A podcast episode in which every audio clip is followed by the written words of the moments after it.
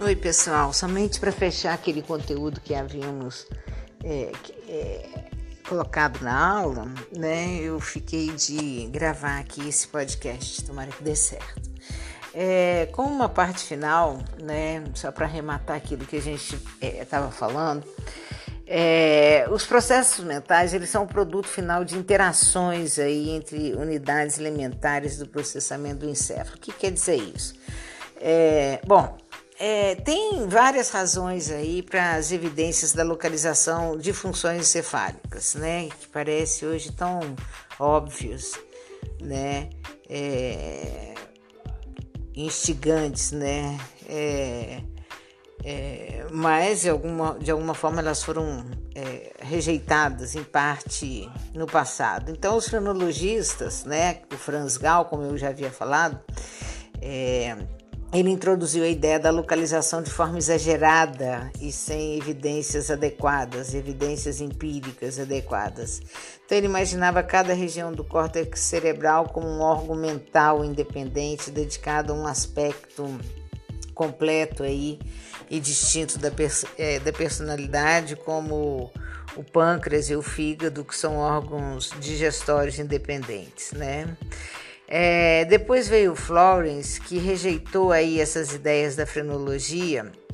Então, essa dialética que seguiu aí entre proponentes de uma visão de campos agregados, que seria contra é, essa localização direta, e aqueles a favor da localização, que a favor da conectividade celular. Né? Então foram respostas encontradas aí uma teoria que era simplista e não apresentava evidências experimentais adequadas. Então, como consequência da descoberta do, de Wernicke da organização modular da linguagem no, encéfalo, né? É, centros de processamento interconectados de forma serial e em paralelo, com funções mais ou menos independentes. Então começou a se acreditar que todas as capacidades cognitivas resultaria da interação de muitos mecanismos de processamento distribuídos aí em diversas regiões do encéfalo. É, as regiões encefálicas é, específicas, elas não são responsáveis por faculdades mentais específicas, né? Elas são, na realidade, unidades elementares de processamento, unidades básicas de processamento. É, então, a percepção, o movimento, o pensamento, linguagem, memória, são todos possibilitados por, pelo que, né? Por uma interligação de regiões encefálicas determinadas que realizariam o processamento tanto de forma serial em paralelo e cada uma tendo é, funções específicas, né? É, como resultado, a lesão, por exemplo, em uma única área, ela não necessariamente resulta na perda completa de uma função ou faculdade cognitiva, né, como se acreditava no início. Mesmo que um comportamento inicialmente desapareça, ele poderá retornar parcialmente na medida que porções não lesionadas do encéfalo é, reorganizam suas conexões. Então, não é correto pensar num processo mental sendo mediado por uma cadeia de células nervosas conectadas em série, né? Uma célula conectada diretamente com a próxima, né? Porque esse arranjo, né, no processo todo ele será rompido quando uma única conexão for rompida. É... O Candel ele coloca uma coisa interessante, que uma metáfora mais realista é a de um processo consistindo em diversas vias paralelas em uma rede de comunicação, que pode interagir e, por fim, convergir, convergir para um grupo de células-alvo em comum. Né? Então, um distúrbio no funcionamento de uma única via afeta a informação transmitida por ela, mas não necessariamente romperia aí todo o sistema. Então, as partes remanescentes desse sistema, elas podem modificar seu desempenho para acomodar o rompimento de uma via. É, o processamento modular no encéfalo ele só foi ele, foi sendo ele foi sendo é, aceito aos poucos porque até há pouco tempo era difícil de, demonstrar quais seriam os componentes de uma operação mental que estariam representados numa determinada via ou região encefálica, né?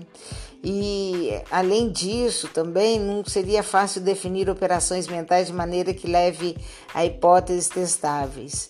É, mas a gente tem aí, é, durante as últimas décadas, a convergência da psicologia cognitiva né, moderna e de ciências do encéfalo, que começou a perceber que todas as funções mentais elas podem ser desmembradas em subfunções. Um exemplo disso seria como é, é, é, é entender como o, o, os seres humanos aprendem, como eles armazenam e evocam informações acerca de objetos, né, acerca de pessoas, eventos. Então, é, uma introspecção aí sugere que cada fragmento do conhecimento ele é armazenado como uma representação única, que pode ser evocada em resposta a estímulos ou mesmo pela simples imaginação. Tudo aquilo que uma pessoa sabe sobre, por exemplo, a sua avó, que é o exemplo dado, né? É, parece estar armazenado numa representação completa, que é, é acessível se a pessoa vê a pessoa, ouve sua voz ou simplesmente pensa nela. Então, a experiência humana não é um guia confiável né, para a forma como o conhecimento é armazenado na memória. O que uma pessoa conhece é, por exemplo, continuando o exemplo aí da, de sua avó, não é armazenado como uma representação única, né? Mas sim é subdividido em categorias distintas e armazenado separadamente. Então, uma região do encéfalo armazena informações sobre as características físicas invariáveis aí que dispararam o reconhecimento é, visual. Então, a informação sobre aspectos variáveis da face, a expressão e os movimentos dos lábios relacionados à comunicação social, que seria armazenada em outra região. A capacidade de reconhecer a voz né, da, da avó é mediada aí por uma outra é, região adicional. Então, o exemplo mais impressionante da organização modular dos processos mentais humanos é o achado de que o próprio sentido de ser, o ser autoconsciente, coerente, a soma de tudo aquilo que se quer dizer quando se diz esse sou eu, é conseguido por meio de uma conexão de circuitos independentes nos dois hemisférios cerebrais, cada um mediando o seu próprio sentido de autopercepção. A descoberta né, notável de que, mesmo a consciência não é um processo unitário, é, foi feito por vários autores, inclusive o Michael Gazanica, que é um é, que escreveu um dos livros que eu coloquei lá no WhatsApp.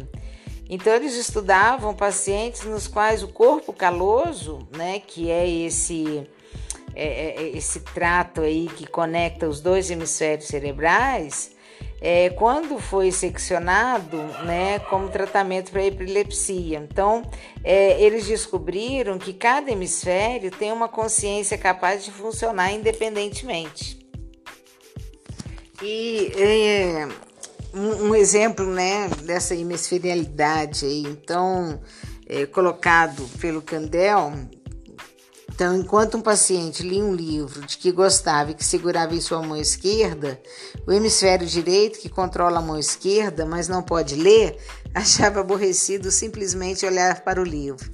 O hemisfério direito, então, comandava que a mão esquerda largasse o livro. É, outro paciente vestia suas roupas com a mão esquerda, enquanto tirava, as tirava com a mão direita, com a direita.